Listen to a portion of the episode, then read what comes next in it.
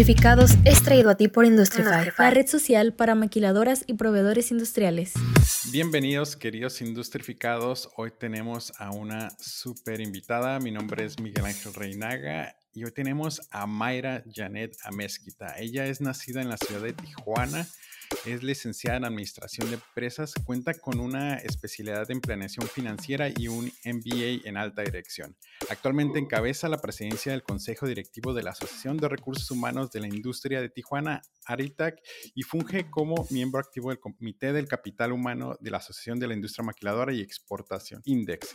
Además, cuenta con una certificación de estándar de impartición de cursos de formación de capital humano de manera presencial y grupal ante el Consejo Nacional de la normalización y certificación de competencias laborales. Conocer destaca su experiencia laboral de más de 20 años en el área de recursos humanos en empresas de clase mundial y actualmente se desempeña como gerente regional de recursos humanos en zona costa, México y Estados Unidos en la empresa Safari Land Internacional. Wow, está súper largo tu eh, semblanza. Mayra, bienvenida. Muchísimas gracias, Miguel. Gracias por, por recibirme y pues, muy buenos días o tardes a tu audiencia, dependiendo de la hora que nos vean. Oye, ¿por qué nos platicas un poquito de Aricda? ¿Qué es lo que hace? ¿Solamente se encuentra aquí en la región de Baja California? ¿Qué oportunidades has visto? Cuéntanos qué, qué fue lo primero que viste cuando llegaste a Aricda. Claro, mira, Aritac es una asociación que inicia hace pues ya más de 30 años y la idea que, con la que inicia Aritac pues tratar de, de concentrar a los profesionales de en aquel tiempo relaciones industriales, que era como, como se conocía el Departamento de Recursos Humanos, y tratar de identificar las prácticas que se tenían y, y, tratar de enlazar y agruparse, agruparse y compartir esas prácticas, ¿no? crece eh, la industria y Aritaco se convierte en esta asociación de recursos humanos que, que, va creciendo, va evolucionando a medida que va creciendo también la industria aquí en Tijuana. Y bueno, ahorita pues está conformada por aproximadamente 300 empresas socias y este, son de Tijuana, de Ensenada, de Rosarito, de Mexicali, de Tecate. Pues representamos una fuerza laboral de aproximadamente 190 mil empleos en el estado. ¿no? Lo que hacemos es pues muchísimo eso, ¿no? compartir mejores prácticas, mantener actualizados a los líderes de capital humano. Trabajamos mucho en la cuestión de liderazgo, en la cuestión de tecnologías, desarrollo, eh, desarrollo de, nuestra gente, potencializar el capital humano.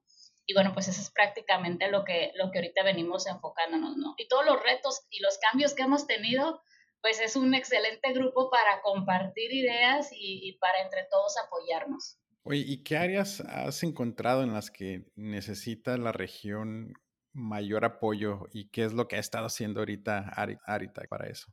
Fíjate que creo que poco a poco hemos venido avanzando, a diferencia a lo mejor de, de otros estados del país. Eh, la ventaja que tenemos aquí al estar con frontera es que sí hemos venido avanzando en, en, muchísimos aspectos, ¿no? De una forma un poquito más acelerada, a lo mejor que, que, el centro o el sur de México. Sin embargo, todavía hay muchas temáticas este, relevantes que abordar. Todavía estamos trabajando mucho, por ejemplo, sabemos de la tecnología, sabemos de todo este análisis de, estadísticas y datos, pero todavía no estamos en el nivel de, de, tener como que todos estos sistemas bien establecidos en las empresas. Las empresas apenas están incursionando en todos estos proyectos, ¿no?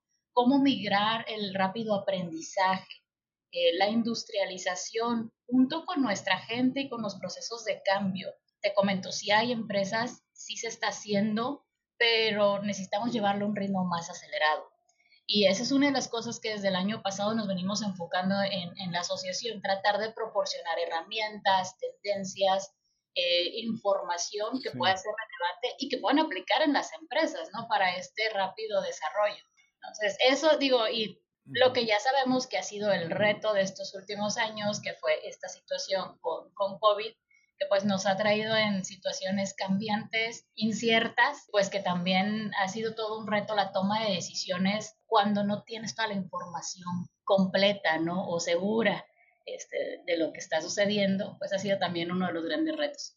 Claro. Oye, cuando te refieres a, a tecnología y herramientas, ¿qué tipo de tecnología o herramientas de, software? De, sí, principalmente son software, son, son principalmente software. De hecho, hemos visto recientemente, no, no me voy muy lejos, hace como este, tres semanas estaban preguntando en el grupo de la asociación, este, estamos buscando desarrolladores de software. ¿En qué escuelas?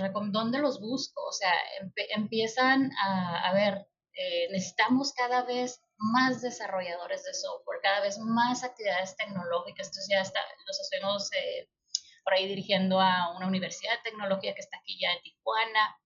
Eh, nos están pidiendo muchos desarrolladores de diseños, todo lo que es el diseño usualmente en, las, en los corporativos o estaba en India o estaba en Estados Unidos.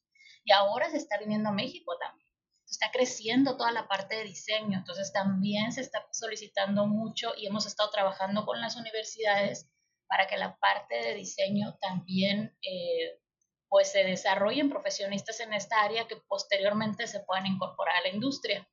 Y en eso créeme que estamos trabajando muy, muy de cerca, porque la parte a lo mejor teórica y todo eso que nos ayuda a formar la universidad, pues la parte de experiencia, práctica y todo, la apoyamos siempre la industria, ¿no? Para terminar, de, para complementar la formación de, de, pues ahora sí que los egresados.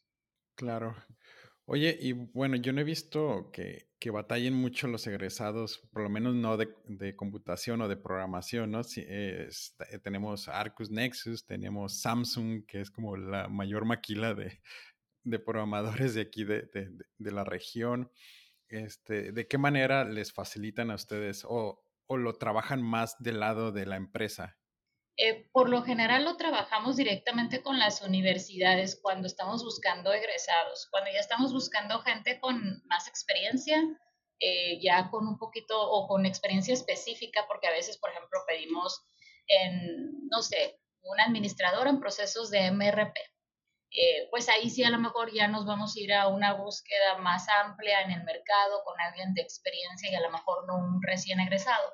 Pero cuando estamos hablando de procesos este, de, eh, donde te permiten ingresarlos y desarrollar y capacitar, pues ahí trabajamos muy de cerca con las escuelas directamente para poder eh, ingresar a, a nuestro personal en estas áreas.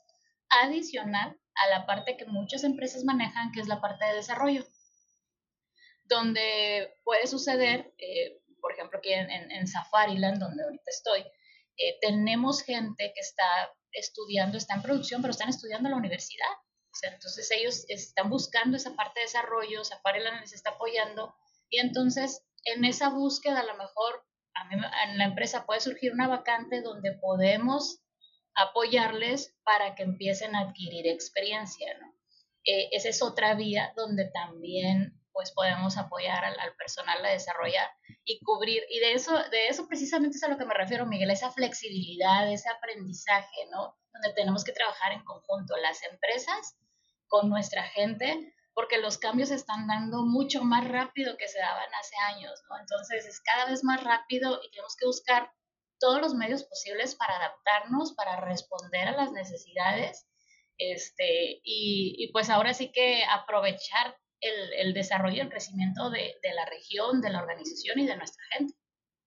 Sí, está muy padre porque digo, ah, creo que todavía hace poco se veían requerimientos de para programadores o para, ¿cómo se dice? Para practicantes con 10 años de experiencia y con 20 de conocimientos. Y, y bueno, supongo que también trabaja en esa parte con las empresas, ¿no? Así como, oye, pues es egresado, tiene proyectos solamente en su currículum y pues tiene casi nada de, de, experiencia, ¿no? De hecho, hasta hay un meme, ¿no? En ese que, en, en, en las redes que, que, dice, no, pues se ocupó 20 años de experiencia, este, 10 años de tanto y pues debía haber empezado a, a trabajar desde que nací, ¿no? Para tener esa experiencia. sí, o sea, lo, o anteriormente que todavía se utilizaba muy malamente la cuestión de la edad, ¿no? Y te decían, ocupo a, de 25 años con 10 años de experiencia, oye, pues no, o sea, ¿no? Y, digo, todas estas cosas que ahorita ya hemos ido eh, erradicando, que son cosas que están precisamente estamos trabajando, y la edad no tiene nada que ver con la competencia de la persona. Y aquí lo que tiene que ver es cómo lo apoyamos, cómo lo desarrollamos. Y sí, claro, tienes un recién egresado que va a trabajar en proyectos, pero ya trae muy buenas competencias, le falta la experiencia. Y sabes que, Miguel, la experiencia es lo más fácil de adquirir, porque la experiencia solo necesitas estar trabajando y la vas a adquirir con el tiempo. Las competencias, esas van a ser más fáciles de desarrollar, más, perdón, más difíciles de desarrollar.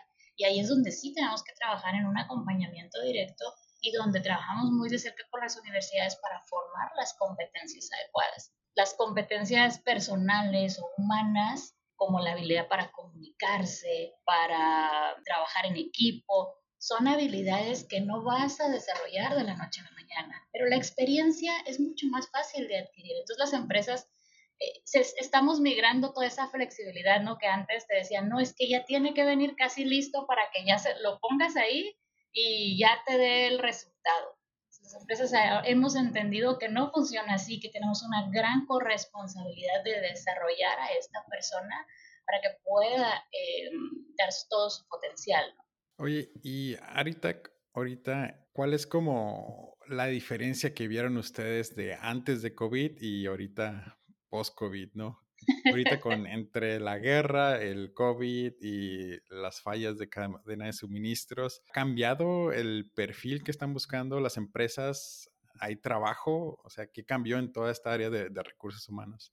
Pues yo te diría que en general creo que creo que la perspectiva en general de las personas, no nada más de recursos humanos, o sea, de todo el mundo, creo que ha cambiado y si no ha cambiado, híjole, pues tenemos que repensar qué estamos haciendo, ¿no? Después de, creo que una situación como esta nos invita mucho a reflexionar sobre cómo estamos llevando todo, nuestra vida, nuestro proceso, nuestro trabajo. Entonces, definitivamente no, no nos, nos llevó a cambiar. Lo primero que nos enseñó es, estábamos, por ejemplo, trabajando, hablábamos mucho de tecnologías. Oye, es que viene la tecnología, lo cambio, el cambio, el trabajo remoto y esa dificultad para abrirse a esas oportunidades. Eh, no, que es muy difícil, que yo no le entiendo a, esta, a este tipo de tecnología, me cuesta mucho trabajo. Llega COVID, no nos da oportunidad, no nos pregunta si quieres o no, lo tenemos que hacer y nos empezamos y nos adaptamos inmediatamente a una cuestión remota. ¿Qué sucedió? No tuvimos opción, pero entonces nos hace pensar, ¿realmente es porque no podíamos antes o es porque no realmente no estábamos abiertos a explorar opciones que nos ponían en una situación a lo mejor incómoda porque son nuevas? Y entonces, de hoy en adelante, ¿cómo voy a enfrentar cada vez que tenga un cambio que a lo mejor sea nuevo para mí? que me va a poner a lo mejor una situación incómoda porque la desconozco pero ya sé que sí me puedo adaptar. Pero tiene que haber disponibilidad, ¿no? No tiene que venir una situación como esta, a lo mejor, hacernos ver que sí podemos ser flexibles, que sí podemos cambiar en muchísimas cosas. Otra de las cosas que creo que, es la más relevante en lo que es cuestión de recursos humanos es el enfoque eh, humanista. Creo que las organizaciones em, voltearon a ver con más relevancia las áreas de, recursos humanos, eh, las áreas de seguridad, porque ya no solo hablábamos de a ver cómo hacemos una empresa productiva, sino cómo hacemos una empresa productiva sin sacrificar absolutamente nada en la salud y en el bienestar de las personas. Y ya no solo hablamos de que sea una máquina segura, de que sea un espacio bien iluminado, de que sea ergonómicamente seguro, sino de que sea emocionalmente también un proceso seguro de que la persona en sí, que las personas que están trabajando se sientan con esa seguridad, se sientan protegidos eh, y se sientan en un buen ambiente de trabajo, atravesando por todo lo que todo el mundo estábamos atravesando, porque cada persona en, en su espacio, en su vida personal, con esta situación de COVID, pues se vivieron muchísimas cosas y emocionalmente los altos y bajos eran muchísimos. Pero veníamos a trabajar y este, algunas personas estaban trabajando de forma remota, el área productiva, por ejemplo, es que era la que no se podía ir remota, teníamos que adaptar estas situaciones y nos obligaron a procesos de cambio muy interesantes, pero sobre todo a enfocarnos y darnos cuenta de que debemos cada vez preocuparnos más por nuestra gente. Y que si cuidamos realmente nuestra gente, no solo, te reitero, no solo la parte física, sino también la parte emocional, también la parte de apoyo, también la parte de cuidado, pues vamos a poder tener un ambiente organizacional mejor, más seguro y también más productivo. Al final de cuentas es un ganar-ganar, no ganan todos en, en, este proceso, pero creo que, que esta pandemia lo vino a poner en perspectiva, ¿no? Y le vino a dar más relevancia. Entonces creo que eso es una de las grandes enseñanzas que nos dejó y creo que los grandes cambios, ¿no? Y ahora sí, cuando hablan de la NOM 35, que nos dicen, oye, es de bienestar organizacional y todo eso, pues ya te dicen, sí, ya sé si es importante, ¿no? sí, vale la pena que estemos trabajando en esto, no nada más porque es una ley que está ahí, sino porque realmente sí ya estamos preocupados y ocupados en trabajar en el bienestar general organizacional. ¿Y cómo la ves en el área de vacantes? Ahorita hay vacantes en general en, las empresas o ya está como al límite. Yo creo que ahora sí este, me estás dando ahí donde, donde duele, en Tijuana. Déjame que te, que te comento. Mira, el área de vacantes, para este trimestre eh, del año eh, se proyectaron, si mal no recuerdo, como 30 mil vacantes en el primer trimestre. Y te estoy hablando de puras empresas socias ahorita que participaron en la encuesta. Entonces, es un gran número, es un gran número y lo que hemos visto es que, por ejemplo, en Tijuana, de acuerdo al ENOE, que es el reporte que saca ENEGI de, de lo que es este ah, eh, empleo, eh, pues tenemos el 2.2% de personal, de personas económicamente activas desocupadas. 2.2 en Tijuana. El 97.8 están ocupados, están trabajando. Pues imagínate, si te estoy hablando de un grupo de empresas que tienen 37 mil empleos disponibles y nada más tengo un 2.2% de la población de Tijuana que no que, que es económicamente activa, que busca empleo y que no lo tiene ahorita, y no sabemos si no lo tiene porque a lo mejor lo que hay no, no es compatible con lo que está buscando, ¿no? Entonces, pues sí tenemos un gran reto. Ahorita el reto en Tijuana es el área eh, principalmente operativa, principalmente directa. Eh, en el área indirecta hay muchos técnicos, hay muchas posiciones de técnicos que se están buscando y en el área profesional eh, es el área de principalmente de las ingenierías, las, donde hay vacantes, y en las áreas de suministros también. Vimos un recientemente también en las áreas de importación y exportación. ¿Y han estado utilizando migrantes? ¿Han estado promoviendo la región? ¿O han hecho todo eso también? sí, como, pues, ¿qué es lo que sucede, no? Cuando vemos que no hay, de entre la gente de aquí no podemos estar cubriendo o, o no estamos logrando cubrir las vacantes, pues te decía que es el punto donde ahorita nos duele, porque las empresas dicen, oye, no me llega gente, este, no hay, tengo todavía vacantes, ¿cómo le hacemos? Eh, pues sí, o sea, nosotros hemos estado súper abiertos, hemos trabajado mucho con el, Departamento de, Migración, precisamente eh, contratando y facilitando el acceso a, personas migrantes eh, de, este, de Haití, pues de todo lo que es este Sudamérica cuando migran para acá. pues estamos bien pendientes, ¿no? Súper pendientes de... Próximamente ucranianos. aquí hay oportunidad, pero fíjate, ahorita, este, pues la, el personal, la gente europea que está llegando, pues no trae intenciones de quedarse ¿no? en, nuestra región, o sea, ellos están buscando, y la mayoría de la gente que, que viene a México siendo honestos, no traen la intención de quedarse en Tijuana, traen la intención de emigrar.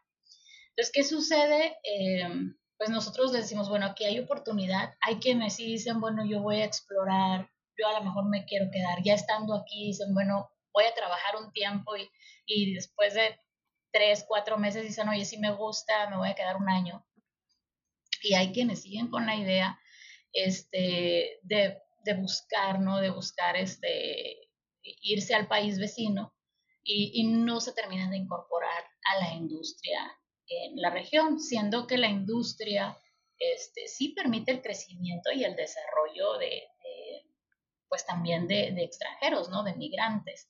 Entonces sí hemos buscado, ahora sí que eh, todas las oportunidades y cuando nos dicen que ven una caravana, nosotros decimos, viene gente para, para, este, para las oportunidades que hay, pero pues no todo el mundo está buscando, eh, pues ahora sí, incorporarse a la vida o a la actividad laboral aquí en, en la ciudad. Dicho eso, mi siguiente pregunta va orientado más a la parte de lealtad, ¿no?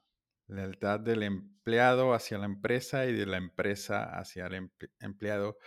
¿Qué utilizan ustedes o qué has visto tú o qué usas tú para fomentar esta parte? ¿O, o realmente se fomenta? Sí, mira, es una de las cosas que nosotros buscamos mucho y creo que es una de las principales que compartimos prácticas, ¿no? De a ver qué estamos haciendo. ¿Qué es, qué es lo que sucede? Mira, esta es una dinámica muy buena y muy interesante. Eh, si la ves desde una perspectiva, dependiendo de la perspectiva que la veas, creo que en las dos está generando un ganar-ganar, un, una, eh, un enriquecimiento en nuestro proceso. Entonces, por ejemplo, eh, no sé, una empresa eh, propone un muy buen sistema de reconocimiento, que le empieza a funcionar, la gente le atrae, este, permanece con esta empresa, eventualmente comparte la práctica, otra empresa empieza a adaptar un sistema igual y de un de repente ese, ese buen sistema se estandariza. Lo encuentras ya en la mayoría de las empresas. Entonces ya no genera un distintivo pero ya generó un beneficio para la organización y para, y para el personal que está ahí. ¿Cómo qué tipo de reconocimiento? mira, por ejemplo, cuando recién eh, empezó Cholos, que ascendió a primera división. Entonces, cuando recién asciende Cholos a primera división, una empresa se le ocurre, ¿sabes qué? Vamos a comprar un palco, vamos a comprar Cholo Pases y a mi gente, no sé, este, cada 15 días voy a hacer un sistema de premiación y les voy a dar un cholopaz para él y un acompañante. Súper buena práctica, empezaban a ir, la gente hoy es emocionadísima, llevaban a su hijo al estadio por primera vez porque pues era la novedad, Cholos acababa de subir a primera división y fue el boom. ¿Qué pasó? Al rato teníamos muchísimas empresas, muchísimas empresas este, en, en el estadio todas comprando su Cholopas, entonces se automatiza y ya, ya, es como que ah, casi todas las empresas donde vas, todas tienen ese sistema, ¿no? O te dan ese sistema. Entonces, genera un beneficio para el asociado, genera un beneficio de reconocimiento, este, genera un beneficio también para la familia porque pues puedes llevar un acompañante. Entonces, ¿qué sucede después? Como ya deja de ser un, un a lo mejor un distintivo único, pues la organización tiene que pensar, bueno, ¿y qué más puedo dar ahora? ¿Con qué me puedo diferenciar nuevamente? Entonces empieza ese proceso de innovación constante, de escalonamiento, de qué más puedo ofrecer para que la gente se mantenga conmigo. Tijuana es una ciudad, eh, no solo Tijuana, todo, todo el estado de Baja California, con muchísimas oportunidades de empleo, por lo que cada empleador tiene que buscar muchas formas de destacarse para que el, personal quiera permanecer con, con, la empresa. A diferencia de hace muchos años, donde la gente se empleaba en una empresa y se quedaba ahí toda la vida, ahora el empleador tiene que estar buscando la manera de, que, la gente esté contenta y convencida, porque si no, es bien sencillo, o sea, cruzas la calle y en la puerta de enfrente te contratan. Afortunadamente para, pues los, que vivimos de, la industria o del empleo aquí en Tijuana, hay muchísimas oportunidades de empleo. Entonces eso nos reta a cada vez estar buscando nuevas formas de retener a nuestra gente. Entonces, si lo ves, sí es un reto, es un reto, la rotación siempre va a ser un reto, la retención también va a ser un reto, pero también creo que eso nos está forzando cada vez más, nos está obligando a ser más creativos, a buscar mejores formas y también a elevar el nivel de bienestar que se tiene en las organizaciones. Sí, fíjate que he escuchado a más de un gerente que dice, no, o sea, no entiendo por qué la gente, mi gente se va por 100 pesos a la maquila de, de, de al lado, ¿no? Y pues en mi cabeza es como, pues mira, si esta persona gana mil pesos, y le ofrecen 10% más del salario, o sea, 10% es, un montón, ¿no? Claro. Pues es sencillo, ¿no? ¿Cuál es como el, el mínimo que debería tener ahorita una, una, maquiladora para nivel operador y para nivel, no sé, ingeniería? Pues es que varía mucho. Mira, si, si nos vamos al mínimo mínimo, pues el salario mínimo ya lo conocemos. En las, en, el, en las ciudades son 260.34 bueno. Eso sí. Mínimo estándar en Tijuana, me refiero. Pero, por ejemplo, si nos vamos a lo que es maquiladora, te voy a decir, este, la maquiladora por lo general no te paga el sueldo mínimo. Y si te lo llega a pagar de entrada, te da adicional que el bono de puntualidad, que el bono de, asistencia, que el bono de transporte, que el bono de producción, que el subsidio de comedor, que el fondo de ahorro.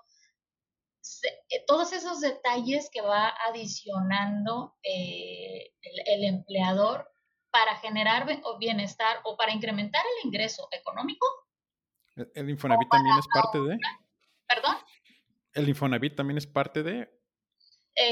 Bueno, el Infonavit lo paga el trabajador y hay una cuota que paga también el empleador. Este, el Infonavit, si tú tienes casa o si, si estás pagando tu casa, pues hay un descuento que se le hace al, al, colaborador y hay una cuota que paga el, el, patrón. Si no este, tienes ningún crédito activo, eh, únicamente el patrón está aportando una cuota para que vaya, se vaya generando este, un acumulado para cuando el empleado, el empleado quiera utilizar el crédito, ¿no?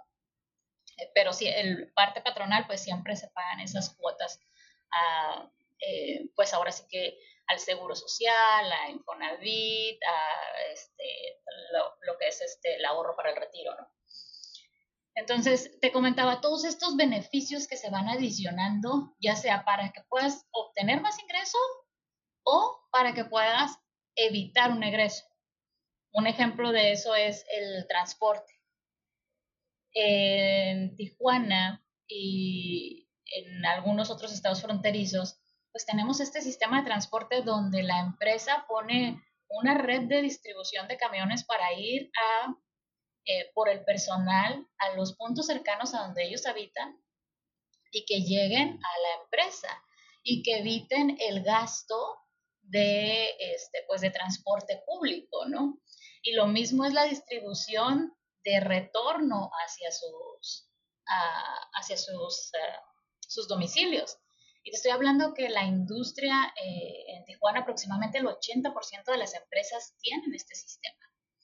Eh, otro, otro mecanismo es el sistema de comedor, donde por un, eh, por un pago realmente este, pues ahora te estoy hablando que a lo mejor el descuento que se le hace al, asociado puede ser, no sé, de 20 o 30 pesos eh, en el día, pero tiene una comida completa, ¿no?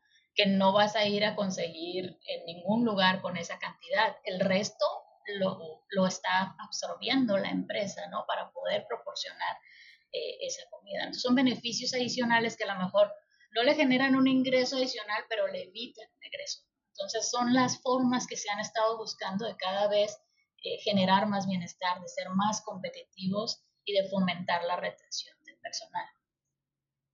Y en la parte de, cultura empresarial, este, ¿se maneja algo o, existe? Sí, mira, cada empresa eh, va adaptando, va trabajando sobre la parte cultural y la parte empresarial, ¿no?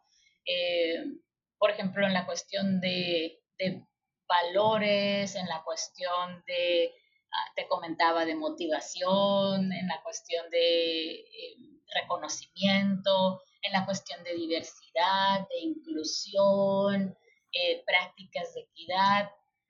Y dependiendo de las filosofías y las, los objetivos que tenga cada empresa y sus corporativos, pues los van adaptando dentro de las organizaciones. Y ahí es donde se hacen las diferencias significativas. Ahí es donde a lo mejor eh, ese colaborador que me comentas, que dices que, por 100 pesos se, se pudiera a, enfrente, pues si sabes que yo no me voy a enfrente porque aquí, aquí tengo reconocimiento, aquí me incluyen y a lo mejor sí voy a ganar 100 pesos más, pero aquí estoy muy bien, mis supervisores me tratan bien, la empresa este, me, me respeta, eh, hay un ambiente de trabajo en el que me siento cómodo, eh, apoyan o tienen otros sistemas de apoyo cuando, cuando se requiere y entonces se empiezan a hacer esas diferencias. Si bien es cierto que sabemos que, obviamente el, sueldo es, este, e, es, es, importante, no es el factor definitivo ¿no? o, el, único factor. que consideran al momento de moverse. Hay muchísimos, muchísimos otros. Y te reitero, a veces la parte económica es lo que recibes, pero hay muchas otras cosas que a veces o te ahorras o a lo mejor no llegan en el cheque, pero que también generan un beneficio o evitan un gasto. Está padre. ¿Y ahorita qué, qué eventos tiene Aritac ¿Qué próximos? Pues mira, próximos, ahorita estamos precisamente, vamos a tener el foro de bienestar, de seguridad y bienestar organizacional. En este foro vamos a hablar mucho sobre todo lo que tiene que ver sobre las buenas prácticas de lo que es la NOM 35, todo lo, que tiene que ver con la atención eh, holística a nuestra gente, cómo generar ambientes de trabajo positivos, favorables, eh, cómo fomentar la inclusión, cómo fomentar la diversidad, cómo fomentar la atención, cómo fomentar el, eh, el manejo emocional y el control dentro de las personas, cómo fomentar un liderazgo positivo, cómo asegurar lugares de trabajo donde el ambiente de trabajo no solo sea seguro físicamente, sino que también sea un lugar donde no hay hostigamientos, donde la gente pueda hablar, donde la gente pueda expresarse, eh, donde puedan ser quienes son auténticos, eh, donde haya, donde exista respeto. Eh, creo que una de las cosas con las que más ahorita estamos trabajando mucho es en la parte de la cultura, este, como, como mexicanos, este, los apodos y el, llevarse todavía sigue siendo algo muy, muy común, ¿no? Y cuando hablamos de, de trabajar un poquito con más respeto y todo eso, pues sigue siendo todavía un reto esa parte en, el área organizacional, pero sobre todo eso se ha estado trabajando, ¿no? Hemos venido eh, educándonos todos, educando a nuestra, a, nuestra comunidad, en las organizaciones, eh, trabajando con los gerentes. Y bueno, este es uno de los eventos que, que ya tenemos en puerta ahora a finales de, de abril. Eh, recientemente, te comento, tuvimos otro también muy interesante, que en lo personal me, me, gustó muchísimo. Esto fue en febrero, a finales de febrero, que fue por alusivo a lo de, a lo de mm, eh, la incursión de la mujer y la niña en la ciencia.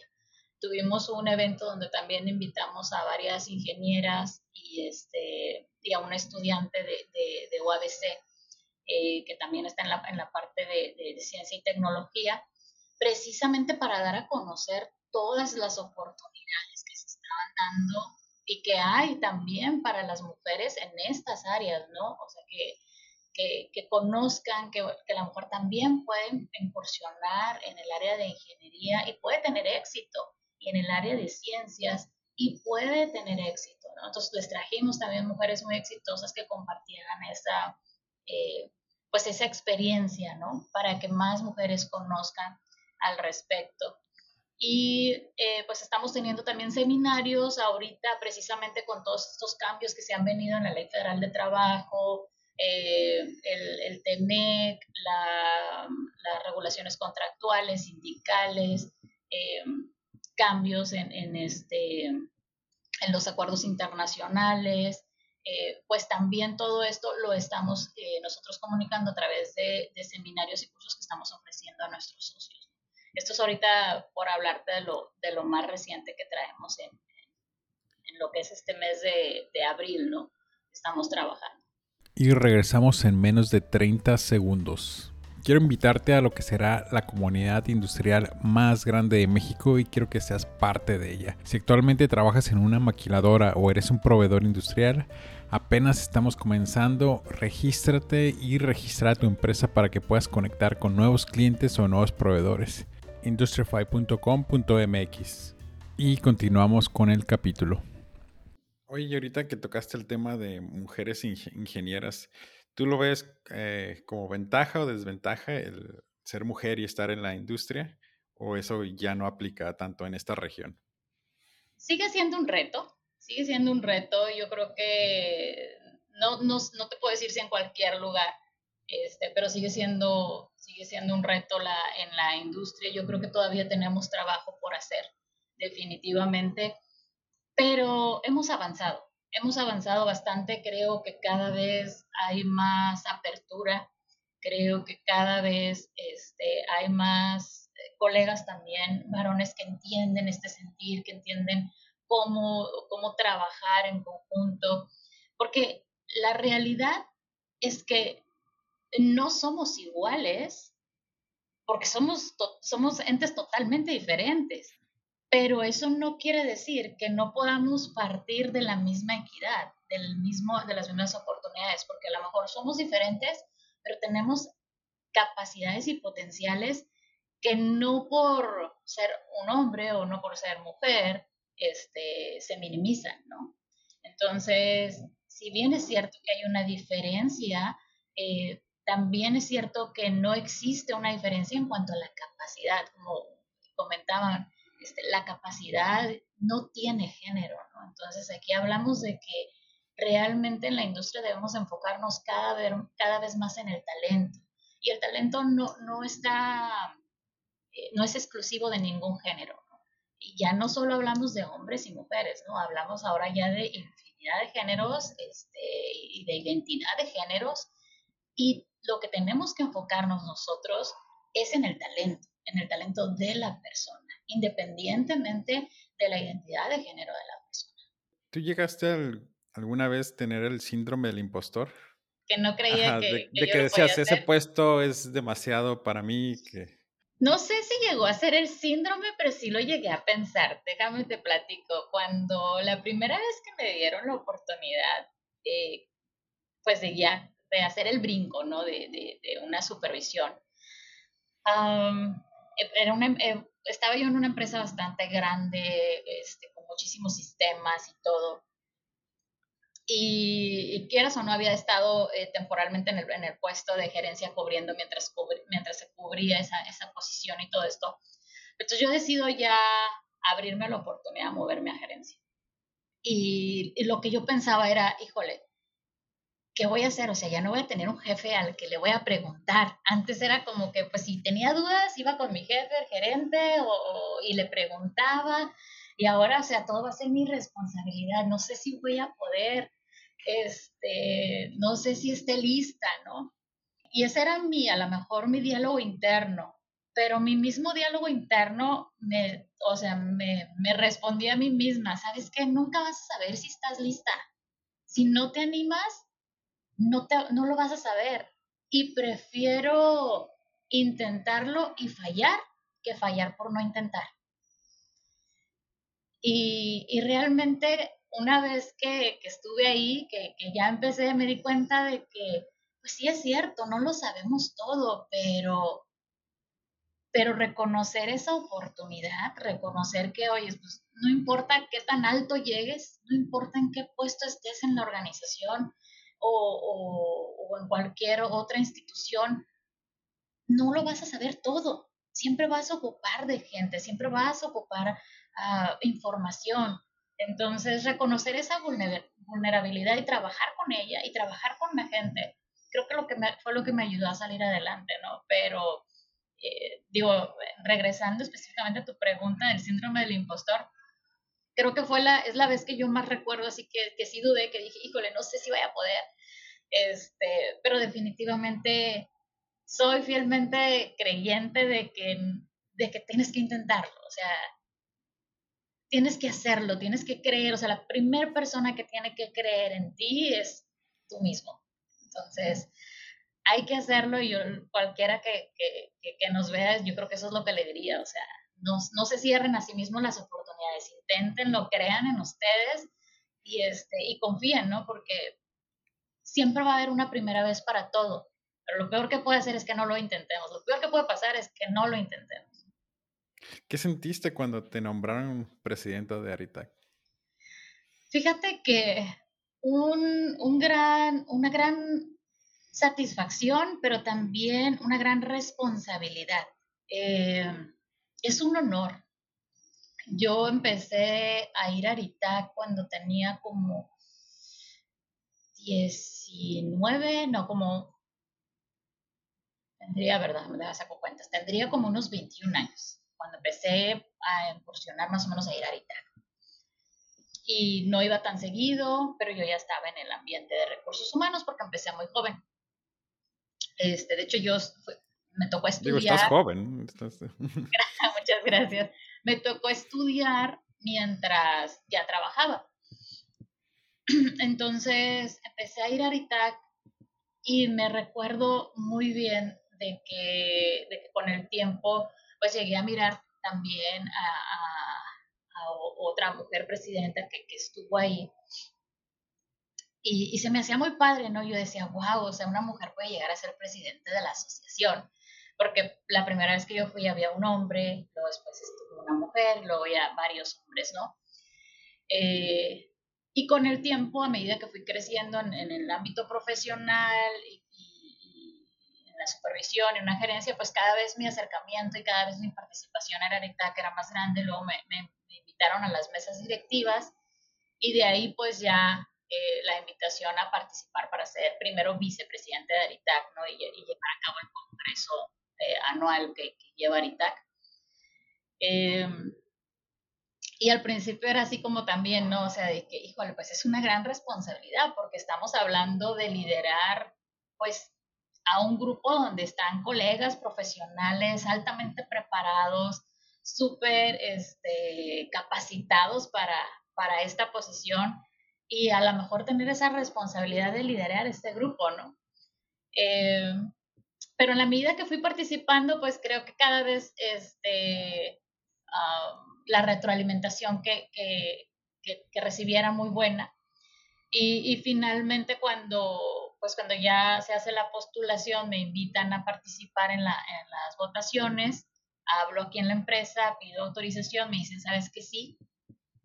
Y resultó eh, eh, ser, afortunadamente, pues resulté favorecida con, con la elección de los socios.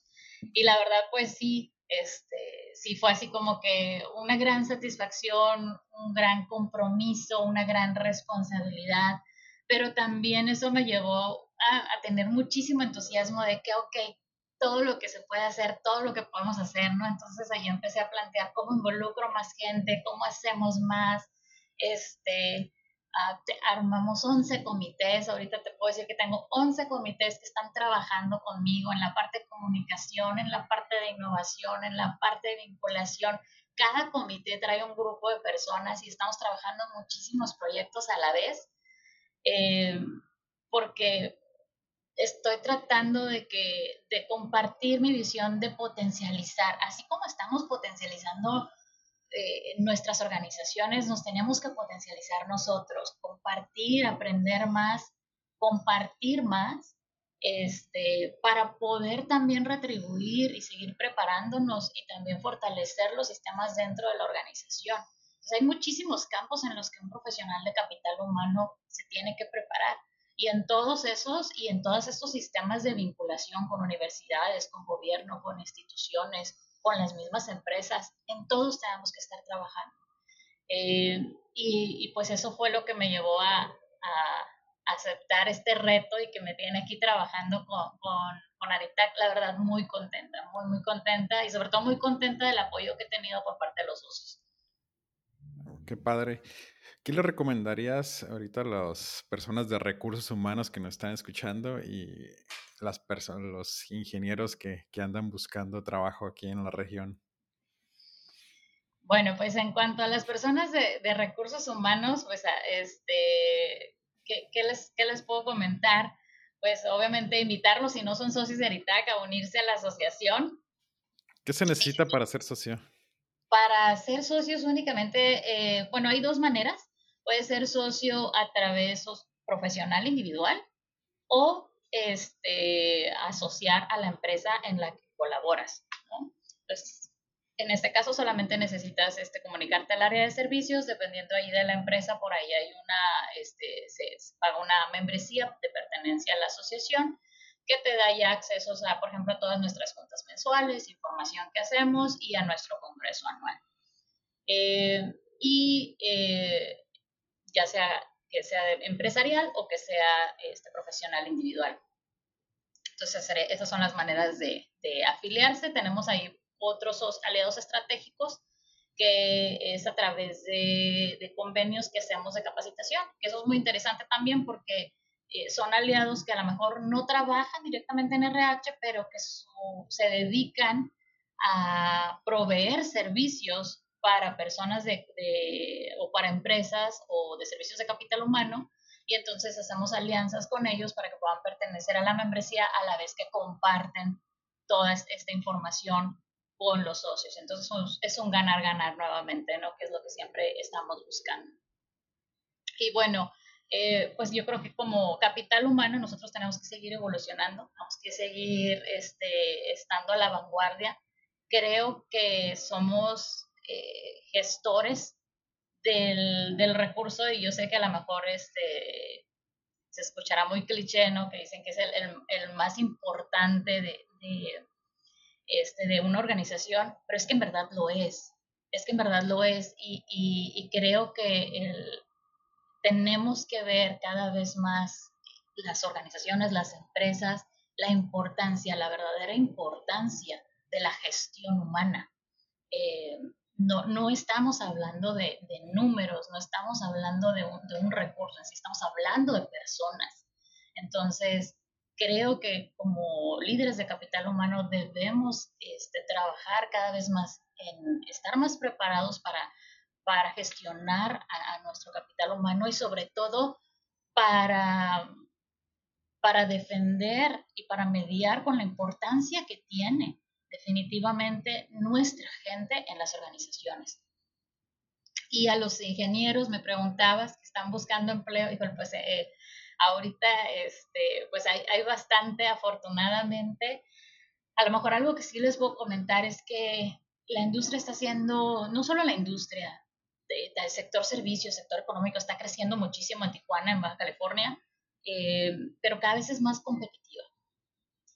El, abrirnos, eh, ahora la virtualidad y el, trabajo remoto, eh, te permite contratar gente de muchísimos lados. La movilidad está a la orden del día, las nuevas generaciones no tienen ataduras, se pueden, se quieren mover. Si le hablo a alguien de Querétaro y le digo, vente, Tijuana se viene, este, si le hablan a alguien de aquí de Tijuana y le dice vente para acá, de, hecho de aquí este, se han llevado mucha gente a Estados Unidos y así, hay un movimiento constante. Lo que sí creo que no solo para los ingenieros, sino para todos los profesionales, idiomas. Es súper importante el dominio de, principalmente del idioma inglés. Si pueden hablar más de un idioma, eh, mejor, ¿no? O sea, que hablen aparte del inglés o un idioma adicional. Este, pero principalmente el dominio del idioma inglés. Una de las grandes cosas que nosotros este, hemos compartido mucho con las universidades es que nos encontramos a veces con personal muy bien egresados, muy bien capacitados, muy bien preparados, eh, pero que no dominan el, el, inglés. Entonces, ¿qué sucede? Aunque están trabajando en México, es eh, nuevamente es un ambiente global y las corporaciones, eh, pues el idioma del negocio, pues es, es, el inglés, ¿no? El idioma de los negocios. Entonces, cuando queremos que esa persona continúe creciendo dentro de la organización, pues a lo mejor ya no puedes darle una siguiente promoción porque ya no, no domina el idioma. Y es muy bueno. Pero dices, híjole, ¿cómo lo pongo como, como líder o como supervisor si de aquí en adelante se tiene que comunicar con corporativo, con personas de otros países? y el idioma en común va a ser el inglés y no se va a poder comunicar. Entonces yo creo que el mensaje que, que, les compartiría es eh, que, que, se sigan preparando en la parte de idiomas porque eso les va a abrir muchísimas puertas. En un mundo global eh, ya no es opción. el inglés es un... tiene que ser. Qué padre, sí, sí, de hecho, o sea, es de, de cajón, ¿no? Es como si no dominas el inglés, pues es el equivalente a no saber escribir, ¿no? De hace 20, 30 años. Este, pues bueno, llegamos a la sección de preguntas concretas. La pregunta es concreta y la respuesta te puedes explayar hasta, hasta donde gustes. Primera pregunta y de las más importantes, ¿cuál es tu comida favorita? Ay, híjole, que me gusta. Pues me gusta mucho todo, pero creo que me gustan las enchiladas, enchiladas rojas de queso. ¿La mejor bebida? a un buen vino. El mejor libro. Ay, Dios, qué difícil. Ah, La sombra del viento, de Carlos Ruiz Zafán. Ok, lo voy a anotar a mi, a mi lista ese. El mejor momento. Híjole, pienso en dos, pues el nacimiento de mis hijos. Si pudieras regresar al momento en que terminaste la preparatoria, ¿qué decisiones cambiarías? Ninguna. No creo que cambiase ninguna. Fue exactamente cuando terminé la preparatoria un, un parteaguas en mi vida. Eh, yo termino la preparatoria y tenía 18 años. Yo me caso a los 19 después de terminar la prepa. Ya trabajaba en recursos humanos. Este, por ahí me desvié en el camino para contabilidad. Pero todo lo que hice me, me ayuda, me ayudó a entender, a aprender y a descubrir mi pasión. Eh, sigo profundamente enamorada de, de mi marido. Ya tenemos pues, más de 20 años de casados, dos hijos no creo que cambiaría absolutamente nada de eso porque eso me ha llevado a ser quien soy ahorita y ha sido un recorrido muy bonito de mucho aprendizaje, entonces, eh, digo, me preguntaste sobre una etapa exactamente muy, muy, muy decisiva de mi vida, pero esa edad es cuando precisamente tomo todas esas decisiones, mi carrera, este, mi matrimonio y todo, no, no, no, no, no los cambiaría. No creo que haría nada diferente. ¿Cómo te ves de aquí en cinco años? ¿Cómo me veo de aquí en cinco años? De alguna u otra forma compartiendo mm, lo que he aprendido. Creo que es algo que me apasiona mucho. Eh, seguir compartiendo. No sé cómo, a lo mejor ya no esté en la, eh, eh, obviamente ya no, no en la presidencia de la asociación, pero debe de haber, seguir habiendo formas de compartir aprendizaje, de compartirlo con las nuevas generaciones. Entonces, sé que voy a encontrar la manera de hacerlo. Sí, digo, cada vez hay más, ¿no? Haces tu podcast o... Entonces TikTok. Sí, ¿verdad? La mejor compra con 100 dólares o menos que no sea un libro. Fíjate que a lo mejor no, no fue una ganga, pero hace tiempo fuimos, este, tuve la oportunidad de, de con mis hijos, este, visitar eh, eh, acá cruzar el, cruzar el charco, mi esposo y, mis hijos y yo. Y me acuerdo que les pusimos, pusimos un límite de presupuesto porque íbamos por bares, semanas.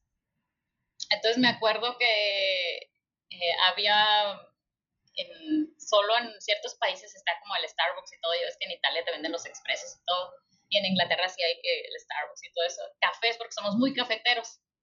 Entonces les dije, pues no, no todos los días vamos a tener para comprar los cuatro cafés para todos en la mañana y, este, entonces me acuerdo que uno de esos días estaba lloviendo y me dicen mis hijos, mamá, este, queremos un café, pero no sabemos cómo andamos de presupuesto.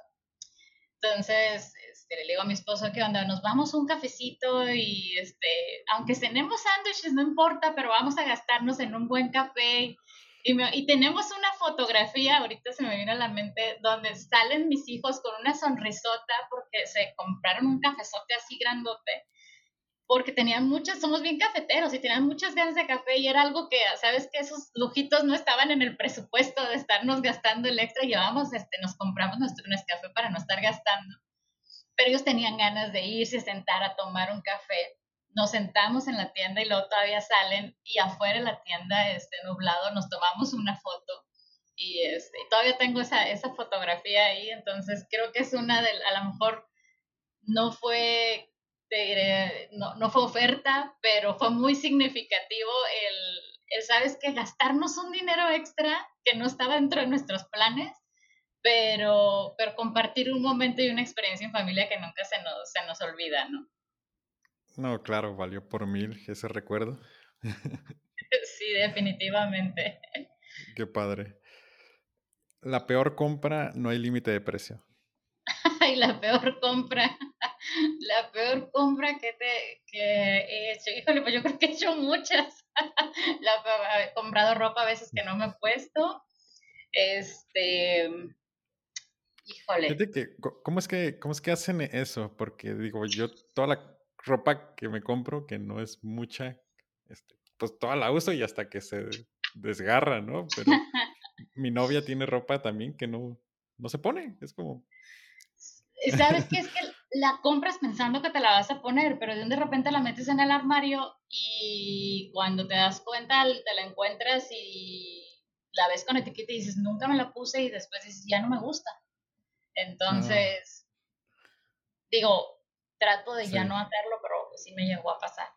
Entonces, este, pues creo que eso es de las peores compras, porque realmente, o sea, compré algo que ni siquiera me puse, ¿no? O peor tantito, este, luego que las mujeres, ya no me queda. Sí, tal vez, no sé si sea algo de hombres, pero pues yo a veces voy, la compro y me la pongo ahí mismo y me la llevo puesta, ¿no? Desde la tienda ya la estoy usando. Pero bueno, este, sí, es, es una respuesta que, que, como que se va repitiendo mucho. Eh, la última pregunta, si pudieras enviarle un WhatsApp a todo México, ¿qué diría?